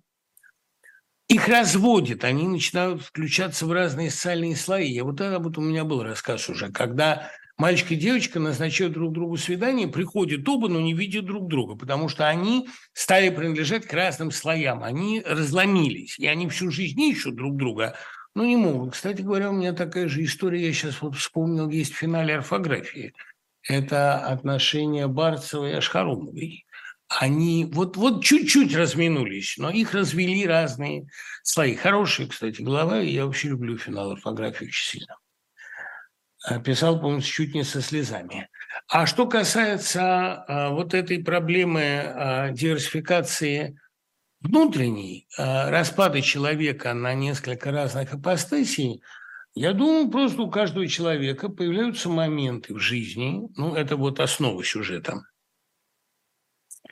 Тогда он перестает контролировать себя. Понимаете, когда Билли Миллиган, если верить ему, насиловал или грабил, он в этот момент себя не помнил себя не контролировал. Он сумел убедить в этом суд, думаю, что сегодняшний суд не убедил бы, но тогда ему поверили, тем более, что были какие-то довольно серьезные чисто биологические различия между ним в одном, в одной личности и им в другой. Там какие-то языки знал, какие-то навыки утрачивал, а пульс менялся. Мне кажется, что на уровне сюжетном это будет история о том, ну, кстати говоря, как в Иксе у меня, Грег говорит, меня всегда волновала эта тема. А, когда появляется темное время, как вот есть темная материя, которую мы не видим, также появляется темное время, когда мы себя не сознаем. А, потому что в этот момент действовали не вы, а действовала другая личность, которую вы а, знали за собой, но не проконтролировали. Вышел Хайт. Я рассказывал уже о том, что прекрасный мог бы быть роман а, про странную историю доктора Ельцина и мистера Путина, что вот есть Джекил Ельцин, большого роста, а, сильный, массивный, а потом на его месте оказывается маленький мистер Путин, а, белесый, злобный, ну, по описаниям Хайда абсолютно похожий. Это Ельцин выпустил своего Хайда. А где настоящий Ельцин в это время находится, мы не знаем. Ну, пришли в кабинет, а там Путин. Вот точно так же, мне кажется, такая же история а, происходит со многими из нас. Вот я сегодня наблюдаю, например, Сергея Лукьяненко. Я не верю, что это Сергей Лукьяненко. Это действует сущность, заложенная в нем. Мы очень многих перестаем узнавать. Кто-то перестает узнавать Машкова, а кто-то перестает узнавать Прилепина, хотя многие говорят, что Прилепин всегда такой был. Но э, у него у самого есть роман, по-моему, лучшее его произведение «Черная обезьяна», о том, как его изнутри съела черная обезьяна. Он понимал же это все, знал за собой. И мне кажется, что это будет главной темой э, ближайшей литературы. Э, литературы э, о внутреннем разладе человеческой личности – которая утратила цельность и перестала контролировать свои ипостаси. Холизм остался в прошлом. Сегодня 144 года со дня рождения Сталина. Почему в России всегда проблемы с яйцами и нужен мужик с остальными яйцами? Ну, Стас, Сталин вовсе не был с остальными яйцами. Он был довольно, мне кажется, слабый политик. Он умел нагибать, но критический момент он решение принимать совершенно не умел. Ну что, вам нравится поведение Сталина в июне 1941 года, когда даже объявление о войне вместо него Молотов зачитывал. Ничего Сталин не делал. Сталин переживал, ну, то есть он принимал людей, об этом свидетельствует журнал, но он выступить себя заставил только через две недели после начала войны, как заговорил, братья и сестры. Понимаете, Сталин, а, который в первый день войны сказал, я просрал дело великого Ленина, многие были свидетелями этой фразы, а, наверное, был полностью деморализован. Тем более, он-то думал, что он обхитрил Гитлера, а вышло наоборот. Сталин, а, мне кажется, как раз человеческой силы не демонстрировал, он демонстрировал крайнюю степень жестокости. Он даже не прийти на похороны жены – а вместо э, него пришел Леша Сванидзе, который и запомнился многим. Его принимали за Сталина. Вот этот черный, скорбный человек, который шел в толпе, это был не Сталин. Сталин не пошел на похороны Надежды Аллилуевой. Сталин не проявлял никакой эмпатии к детям. Сталин не умел а, общаться с соратниками. Это как раз, мне кажется, человек, чья сила и чье обаяние страшно преувеличены разными довольно дурными анекдотами. А по большому счету он по-человечески не был интересен и не был силен. Он и образцовый бюрократ. И как построил идеальное бюрократическое государство, так ему и соответствовал. Политик с остальными яйцами – это Черчилль, понимаете, который спускается со своим народом а, в бомбоубежище и радуется, что не у него одного с собой фляжка бренди. Черчилль, а, вот это ему приписывают, когда ему было уже 90, а, его а, перемещали с этажа на этаж слуги, думали, что он отрубился, и кто-то из слуг сказал, ну и куда нам дальше тащить эту тушу? На что Черчилль из кресла сказал, туша плохо ходит, но хорошо слышит. Вот это слова человека с остальными яйцами. А эмпатия к Сталину, восторг перед Сталином, я думаю, а следствие одной довольно человеческой, довольно понятной эмоции.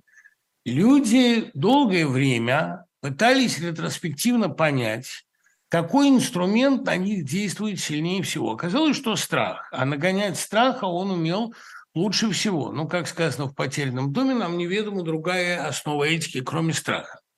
Но ведь были времена, когда Россия управлялась не только страхом. И это были времена гораздо более успешные. Страх – это, в общем, негативная эмоция, апофатическая, от противного. Вот не делай того, а делай то. На самом деле а, Россия была наиболее успешной, когда она управлялась другими мотивациями. Жаждой славы, жаждой новизны, жаждой контактов с остальным миром, жаждой его вовлечь в свою орбиту или удивить. И уж, конечно, при Петре Россия управлялась не только страхом. В, огромном, в огромной степени мотивации быть лучше всех.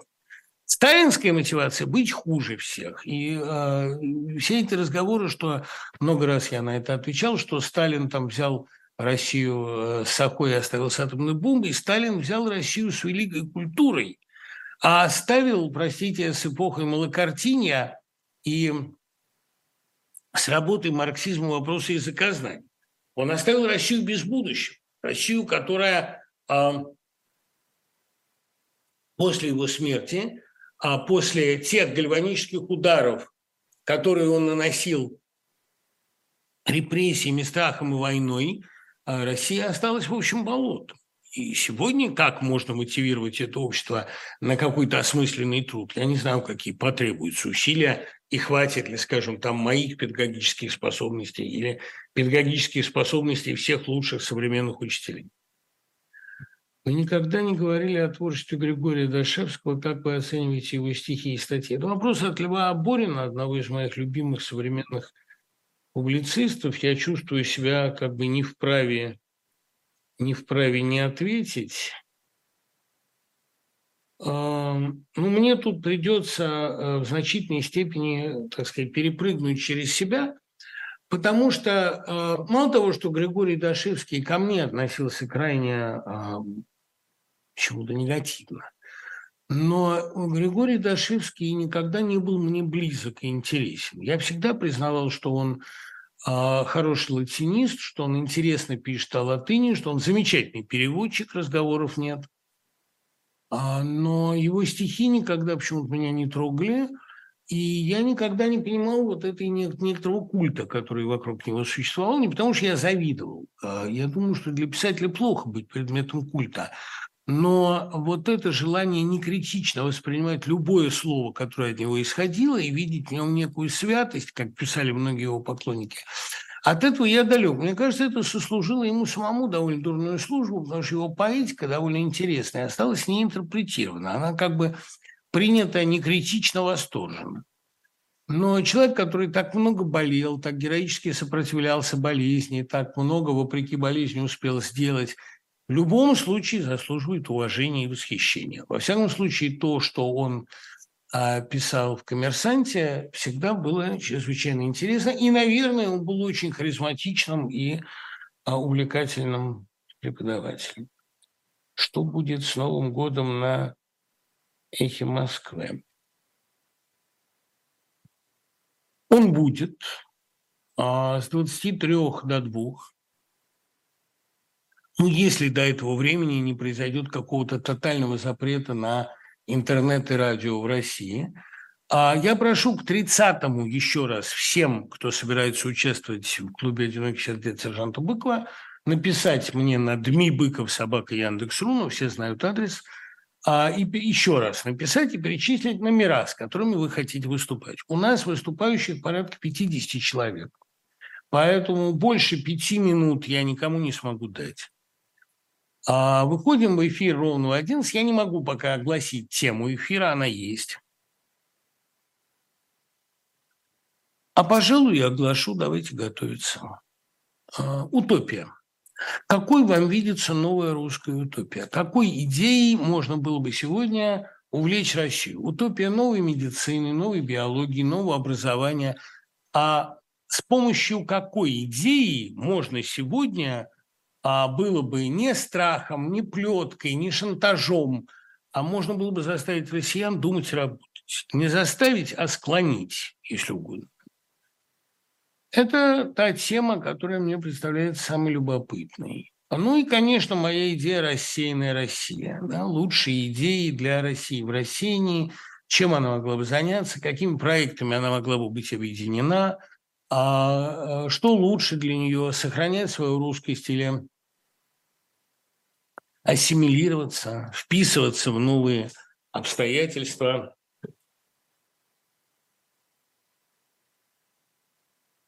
Переходить, например, под покровительство новой страны.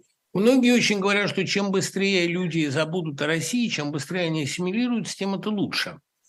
Наверное, это имело бы смысл в качестве такого консенсусного пути для 20-х а, годов. Но ведь сейчас-то не 20-е. Понимаете, все эти разговоры, что а, предсказывали все быстрый конец советской власти, она продержалась 70 лет, сейчас не советская власть. Сейчас не утопия, а антиутопия. Сейчас не строительство нового мира, а окончательное разрушение старого. А доломать старый много усилий не надо.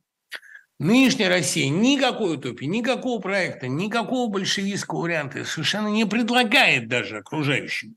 Она предлагает всем почему-то смириться, сдаться ей на милость и превратить свою территорию в загажный пустырь. Но зачем? Во имя какой цели? Во имя какой вальгалы хотя бы? Нет, ничего подобного. А поэтому я и не верю в долгосрочность этого проекта. Тут, кстати, очень много вопросов одинаковых абсолютно, каким мне видится финал российско-украинской войны. У меня есть догадка. Я вижу, что переговорами она не решится, и военной силой не решится. Ситуация содержит все признаки неразрешимости, а значит, в ней есть изначальная ошибка. Это, помните, мысль Набокова из Дара – ситуация была настолько неразрешимой, что в условиях задачи просматривалась ошибка. Но потом она разрешилась. А Щеголевы уехали. И Федор остался с Зиной наедине, хотя и без ключей. Ну, видимо, чтобы они первую ночь провели в лесу, а в саду. Мне кажется, что сама идея Набокова, что ситуация всегда разрешима или ошибочна, она и здесь э, как-то сработает. Ну, просто произойдет какое-то мгновенное разрешение ситуации. Я думаю, что это будет смена власти в России или та необратимая катастрофа, в которую Россия сейчас упорно и быстро себя загоняет.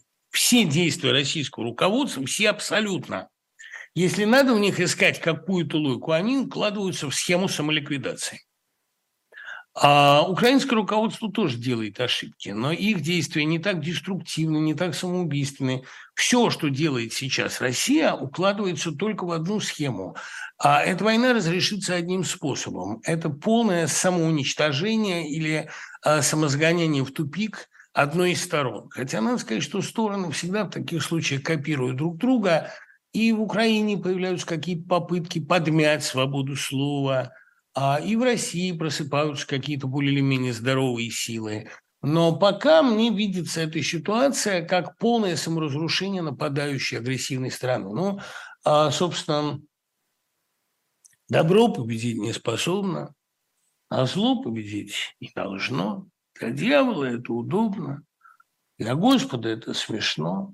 Ну и, в общем, э, и все в наших кущ, рощах и кущах, все в наших кущах и рощах добру безнадежно глухих ведет не к победе хороших, а к самоубийству плохих. Вот так мне видится эта схема, так, по-моему, произойдет.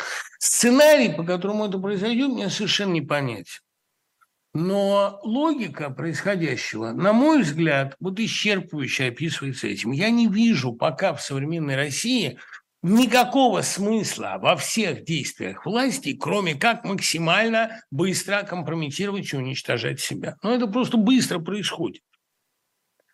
А, и полная ликвидация а, оппозиции, и невозможность договориться с какими-то собственными, а более или менее гуманными и либеральными силами. И сознательное вытеснение всех умных – и чудовищная совершенно попытка окружить себя самыми отвратительными силами. Ну, посмотрите на э, избирательный штаб э, Путина, хотя и никаких выборов-то по большому счету нет. Это такая компрометация, такая деструкция, такое сознательное самоуничтожение – то поневоле вспомнится тот же Сорокин, когда Путину поставлен памятник именно за уничтожение проекта. Самое быстрое, когда говорится, что он для уничтожения проекта сделал больше, чем Ленин и Сталин вместе взятые. Боюсь, что так. И поэтому выбор орудия на роль осуществлен безупречно. Очень много вопросов о том, какой мне видится судьба Зеленского в будущем году. Я много раз об этом говорил. Мне кажется, что Зеленский уйдет от власти и вернется в нее через короткое время, а, одержав некоторые победы на профессиональном поле.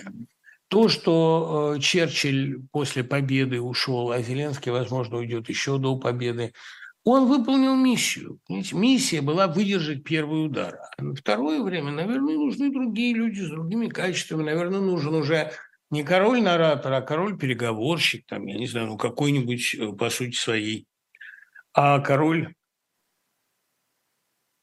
способный на компромисс, во что я правда не верю. Украинское общество, по-моему, не пойдет на компромисс. А, вот включите меня в число участников, я прочту загремучую доблесть грядущих веков. У нас получается такой, понимаете, своего рода концерт по заявке. Но вообще это хорошая история, ведь Новый год сам себе выбирает жанр.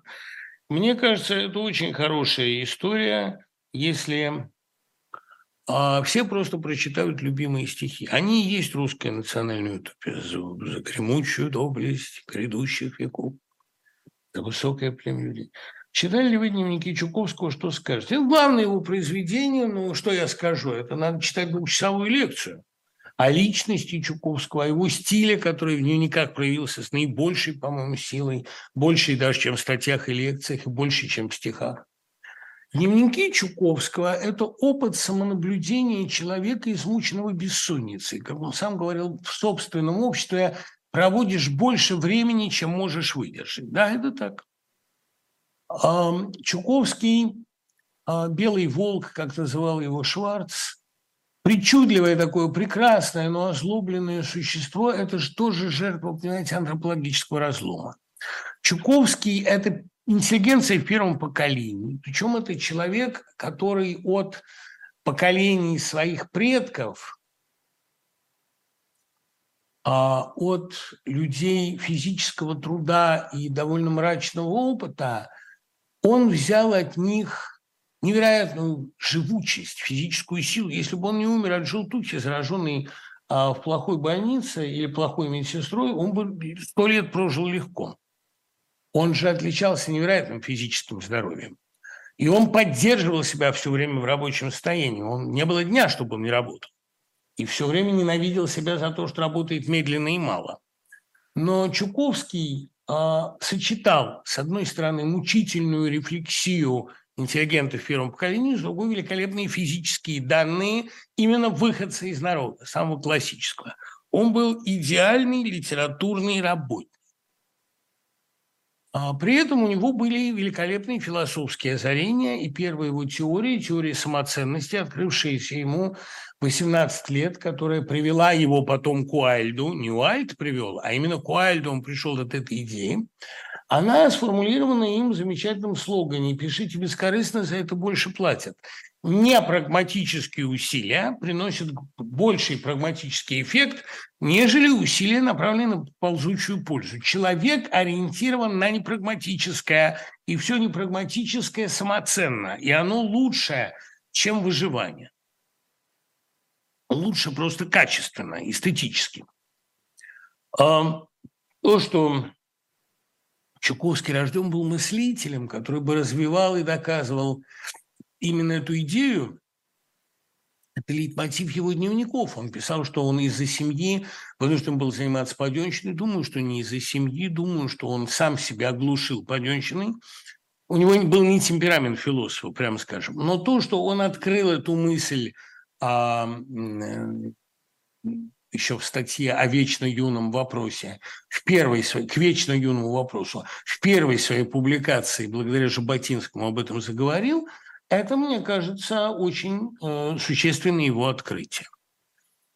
Он э, и критику свою построил в основном по эстетическому принципу. Он считал, что э, убеждения Некрасова, например, народолюбивые, там, социальные, имели только тот смысл, чтобы сподвигали его к великой поэзии, а не то, что они были а, правильными. Вообще убеждения художника имеют только тот смысл и ту ценность, а, какую они способны привнести в художественный текст. Если они вдохновляют великое искусство, то благо им, если нет, то нет. Иными словами, он, вот как ни странно, он здесь смыкался с Набоковым, с человеком, с которым его жизнь многократно сводила. И в известном смысле они жили параллельно, несмотря на 17-летнюю разницу. А их англоманство, их переводческая работа, их темперамент сходный, а, да и, в общем, кстати говоря, безумная сексуальность, обуздываемая тщательно, а, их очень многое роднит. Ведь Набоков тоже говорил, что цель а, мимикрии не в мимикрии. Бабочке дано гораздо больше красоты, чем нужно для выживания. И главное качество, главное присутствие Бога в природе – это избыточность, отсутствие прагматизма. То не лист да арборея, то сидит арборея. Что арборея притворяется листом не для того, чтобы ее не съели. Ей вообще ничто особенно не угрожает. Это Бог был э, э, художником и создал мир в минуту праздности, в минуту отдыха, веселья, вдохновения.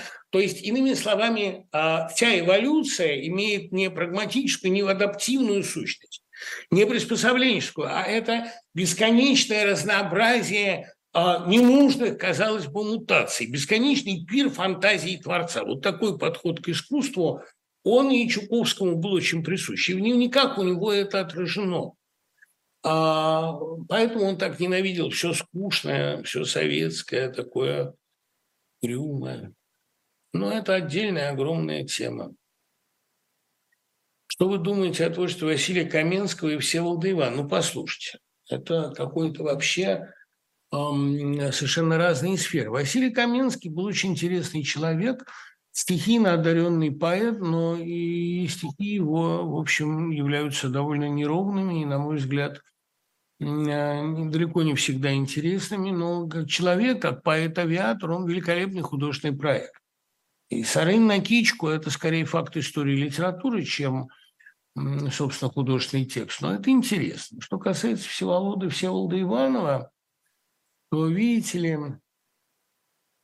ну, если имеется в виду, так сказать, основатель башни, основатель символического... А, нет, тот Вячеслав Иванов. А Всеволод Иванов – это совсем отдельная история. Всеволод Иванов – это э, писатель, автор «Бронепоезда 1469». Вот к Всеволоду Иванову я отношусь очень уважительно. У меня о нем большая есть статья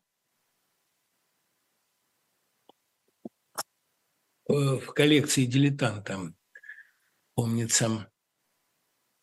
Конечно, лучшее, что написал Иванов, здесь я согласен с Эткиндом, это «Кремль». А «Кремль» – гениальный роман.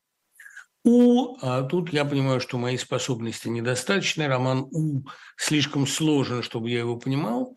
Там есть куски, например, там э, глава о неизвестном солдате, который там есть какое-то дуновение гения, но это уже такое чистое безумие, что мне этого не понять. А в принципе Всеволод Иванов был большой художник, и мы идем в Индию, похождение Факира – это замечательные книги, и, эм, собственно, «Вулкан» – замечательный роман. Но,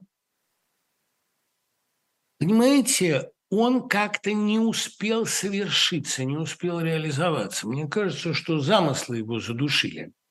У него были гениальные фантастические рассказы, например, «Сизиф, сын Иола», которые все помнят по а, тому не фантасты фантастики, у него были замечательные а, идеи, но или ранние потрясающие, очень страшные тексты революционные типа рассказа «Дитя». Но он быстро вынужден был все это прятать и перешел на положение советского художника. У него интересно в его биографии то, что он всю жизнь, притворявшийся советским художником-реалистом, был тайным безумным авангардистом. Он вот в этом смысле такой герой Дениса Драгунского. Писатель, который живет где-нибудь в Переделкине или на Пахре, ходит на прогулки, рыбачит, купается до самых холодов. Потом он умирает, и оказывается, что у него в столе лежал великий авангардный роман. А настолько безумный. Тут же, понимаете, вот писателю нужна среда. И то, что Вячеслав э, Всеволод Иванов, то, что Всеволод Иванов жил а в советской среде ему не с кем было поговорить. Ну, хорошо, у него был очень талантливый сын Кома Иванов, у него была замечательная жена, а у него э, были добрососедские отношения с Пастернаком, но рассказать свои замыслы, рассказать свою а, систему художественную, образную ему было не с кем. В результате он тихо в одиночестве сходил с ума. А, и действительно, У – это, там, как к этому роману не относись, многие на Западе считают его величайшим советским произведением, ставят выше «Мастера Маргариты», но понять там что-либо совершенно невозможно. Я думаю, только Эткинд может это интерпретировать. Даже Кремль, который еще более или менее находится в рамках традиционной литературы, и даже главу из него печатала литературка при жизни автора, все равно даже Кремль – это колоссальный авангардный прорыв. А написано это не хуже Ильфа и Петрова. Он был новатором, таким же, как Добычин, а, таким же, как Булгаков, но а, он еще при этом был мыслителем. И как большинство русских самодеятельных мыслителей, он сочетал гениальные прорывы, вроде Федоровских, а, с таким же Федоровским космическим безумием. Это, конечно, грандиозное явление. Понимаете, это лишний раз показывает, как чудовищно богата была русская литература, который Всеволод Иванов считался писателем второго, если там не четвертого ряда. А первый – это, ну, допустим, Пастернак. А, а официально в иерархии это Фадеев. Это ужасно, что самое известное произведение а, Иванова – это «Бронепоезд». И то это потому, что пьесу поставили в Амхате. А пьеса, в общем, так себе, и повесть так себе. Все партизанские повести Иванова – это довольно э, второсортно. Гениально то, что он писал для себя.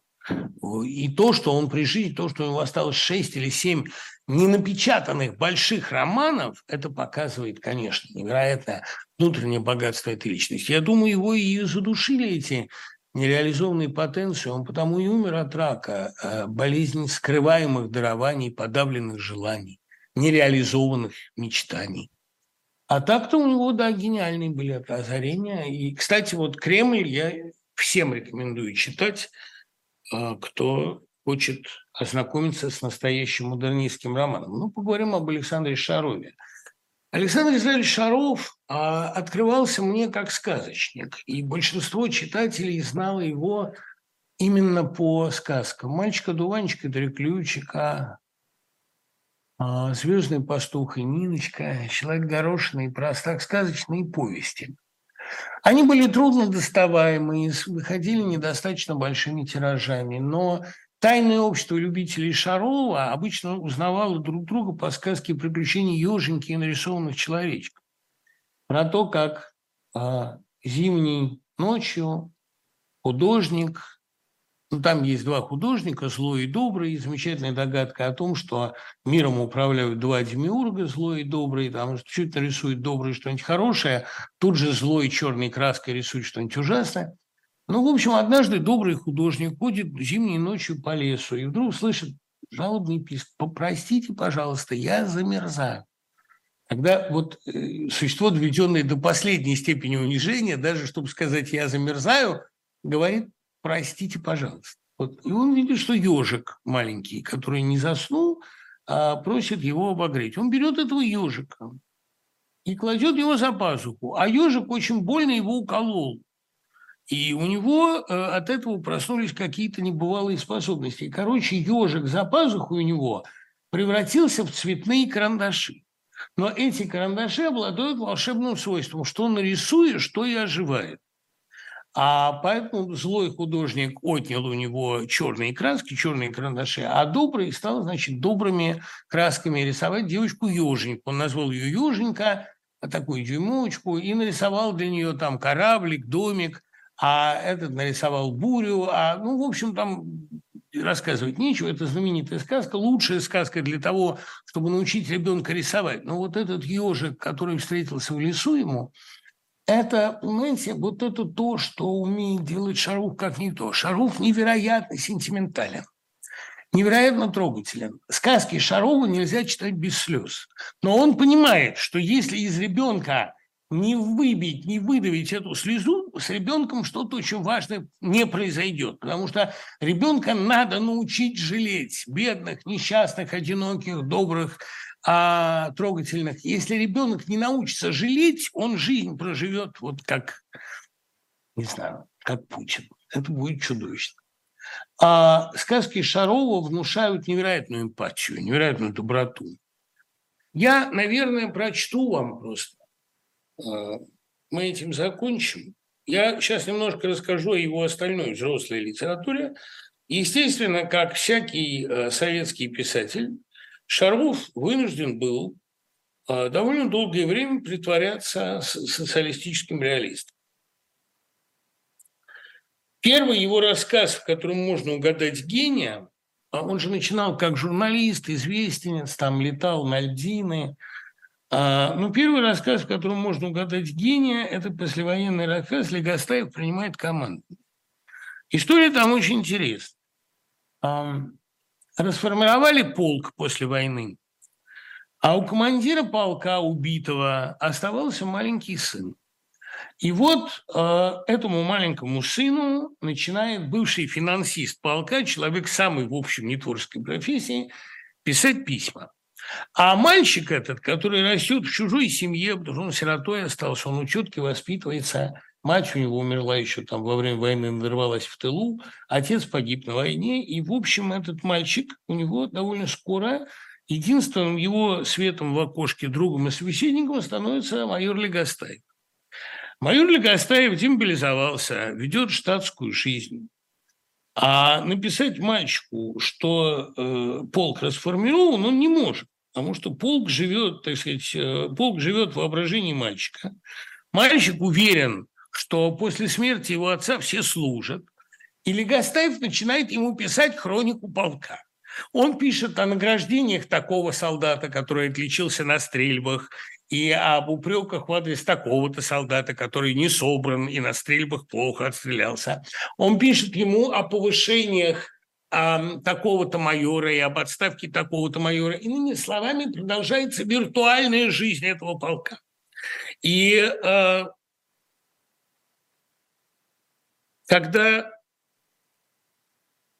мальчик вырастает, 12 лет, он вдруг пишет капитану Люгостаеву, есть майору Люгостаеву, уже давно гражданскому человеку, пишет ему, а я к вам выезжаю, потому что я хочу служить в вашем полку. И вот гражданский человек Легостаев встречает мальчика, подходит поезд, это финальная сцена рассказа, и он не знает, как мальчик к этому отнесется, возненавидит его или простит. И вот он стоит и ждет одинокий демиург, который создал этот мир, а теперь должен отвечать за то, что этот мир не существует. Это потрясающий по силе рассказ и необычайно трогательный. Вот тогда я обратил внимание на Шарова а, прозаика. Кроме того, у него была гениальная повесть в сборнике «Дети и взрослые» у него была гениальная повесть «Хмелев и Лида». Повесть, которая тоже абсолютно не укладывается в советский канон. Ну, смотрите, там эм, комсомолка, санитарка Лида ухаживает за раненым в позвоночник майором Хмелевым, у которого нижняя половина тела неподвижна, он лежит – а, но у него руки рабочие очень хорошие, он там все время мастерит что-то. Он вообще такой умный, трогательный человек. И Лида, э, загораясь историями героических медсестер, она говорит, что она его возьмет домой, выйдет за него замуж и будет за ним всю жизнь ухаживать. А он ее не любит, но он соглашается, ему 40, ей 20. И вот эта история того, как постепенно они начинают ненавидеть друг друга. Два человека, которые в жизни вынуждены разыгрывать газетный сюжет, одинаково от них далекий и им неприятный. И душу отводит этот Хмелев только с мальчиком Алешей, которому он делает какие-то а, игрушки, безделушки деревянные. И, собственно, Володя и дядя Алеша, знаменитая сказка Шарова, выросла именно из этого сюжета. Это очень грустная история. И финал ее потрясающий, когда давно умер Хмелев, давно переехала Лида, и автор приходит а, на окраину города, где они жили когда-то, видит новых людей, у которых нет даже тех идеалов, которыми жили Лида и Хмелев, будет взглядом эти скучные блочные дома и говорит, многое изменилось за эти годы. Вот этот совсем уж безысходный финал этой грустной повести на меня в свое время подействовал колоссально. Я помню, что я открыл эту вещь даже Володе Шарову, которую не читал. Ну, понимаете, крошечным десятитысячным тиражом вышел этот сборник «Дети и взрослые». Я его прочел в какой-то пансионатской библиотеке. Я все читал Шарову, что мог найти. И глубоко в меня запала эта история. Глубоким сердечным шрамом она для меня стала. Ну, а что касается романов, ну, роман у него был «Я с этой улицы», роман о биологах, довольно неплохой, но ну, такой роман о борьбе с Лысенковщиной. Но настоящий Шаров – это, конечно, э, смерть и воскрешение Бутова. Это история э, человека, который всю жизнь прятался. А прятался он, сейчас, простите, я прямо в кадре прощусь, съезжающий по своим делам Линой Масути, великим музыкальным педагогом, она приехала со мной день рождения отметить и поехала в свой Нью-Йорк. Ленка, я к тебе на день рождения тоже приеду. Тоже, кстати говоря, большая любительница э, Шарова. Так вот, э, как раз э, «Смерть и воскрешение Бутова» – это история человека, который решил спастись от ареста и всю жизнь прятался а, по разным щелястым уголкам России. И, как ни странно, ну, чувство бесприютности пронизывает всю эту вещь.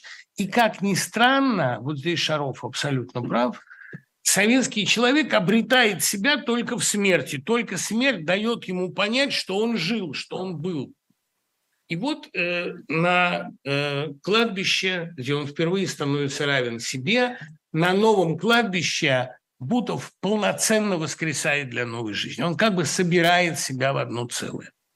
Дописал Шаров этот роман, отдал его машинистке с сыном и умер. И 20 лет эту книгу никто не мог напечатать. Потом напечатали, и в тот же день ее тираж был распродан. Ну вот, я немножко почитаю из сказки «Мальчика-дуванчика три ключка». Я думаю, что как сказочник Шаров учился у Платонова, с которым он дружил, с которым он выпивал, которого он ценил весьма. У Шарова есть еще гениальные мемуарные книги о Каем и повесть о десяти ошибках. Воспоминания о мопшке школе коммуне, из которой он вышел, и о военных годах. Есть гениальная военная повесть «Жизнь Василия Курки», Поразительное по силе, особенно глава «Кольцо», кольцы с цианидом, которые раздают в, в гетто. Но э, а, все равно, по сравнению с последней сказочной повестью, все это как бы подготовительные этапы. А вот сказка «Мальчика, дуванчика, трюключка», которая написана, конечно, под огромным влиянием Платонова и прежде всего разноцветной бабочки, которую тоже нельзя без слез читать. Жил на свете мальчик, у него была бабушка старая, добрая черепаха. Уже, уже гениально. Жили на опушке леса, а звали мальчика мальчик-одуванчик, потому что у него была круглая, очень пушистая голова. Раз мальчик-одуванчик проснулся среди ночи, ему показалось, будто кто-то зовет его красивым звонким голосом. «За мною! Скорее!» Мальчик собрался выбежать из дому, хотя было совсем темно и страшно, но бабушка Черепаха остановила его. «Будь терпеливым, это южный ветер летит в южную страну. Ты маленький, тебе рано в дальнюю дорогу. Спи спокойно». Мальчик послушался и снова уснул. Ну, дальше его зовут разные ветра, пока не приходит для него время выйти из дома и э, начать э, значит, открывать удивительные чудеса. Есть одна ночь в году, одна весенняя, когда дети выходят из дому и выходят в путь. И вот мальчик-одуванчик получил три ключика – зеленый, красный и белый. Этими ключиками он мог открыть там, сердце девочки, мог открыть тюрьму а, и выпустить невинных, мог прекратить войну. А он открыл ими три сундука с тремя драгоценными камнями. И драгоценные камни превратились в капли воды. Мораль-то очень простая, но написано это божественно. Ну и вот он идет домой, старый, старый мальчик-одуванчик. Двое-то возвращается, выйдя встречать, сам он не найдет дороги. Бабушка черепаха была уже очень стара, панцирь стал совсем серым.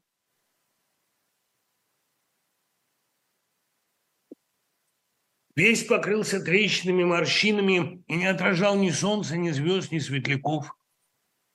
От старости она почти ослепла. Он возвращается с принцессой и маленькими принцами.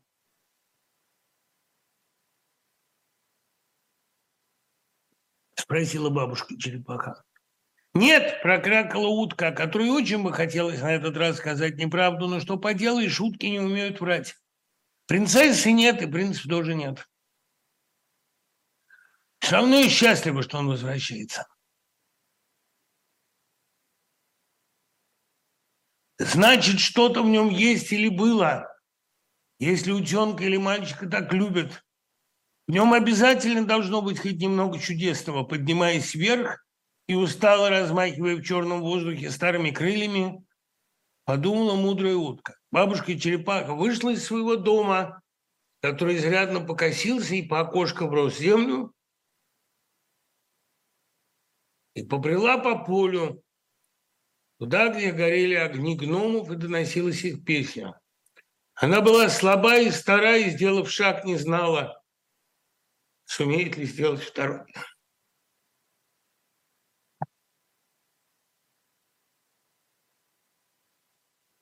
Ну вы к черту, сами прочитайте. Еще мне не хватало над Шаровым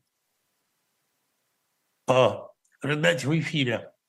Ну, прочтите. Только мультик не смотрите, потому что э, мультик хуже сказки. Но тот, кто эту сказку прочтет лет в шесть, как я, тот имеет все шансы вырасти приличным человеком будет, как правило, принимать верные решения. Ладно, всем спасибо. Значит, услышимся через неделю. Готовьтесь к Новому году. Всем пока.